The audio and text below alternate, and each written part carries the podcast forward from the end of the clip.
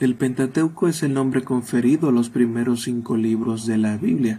Algunos eruditos bíblicos creen que fue escrito casi en su totalidad por Moisés.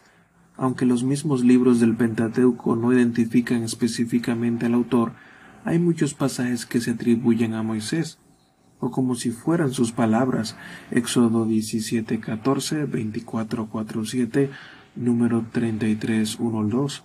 Deuteronomio 31 del 9 al 22, una de las más importantes evidencias de que Moisés sea el autor del Pentateuco es que Jesús mismo se refiere a esta sección del Antiguo Testamento como la ley de Moisés en Lucas 24:44.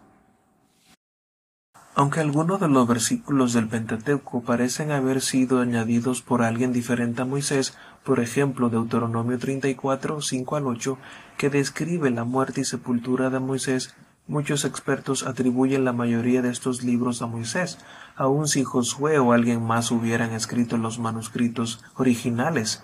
Su enseñanza y revelación provinieron de Dios a través de Moisés, y sin importar quién escribiera físicamente estas palabras, el autor indiscutible es Dios y sus libros siguen siendo su inspiración.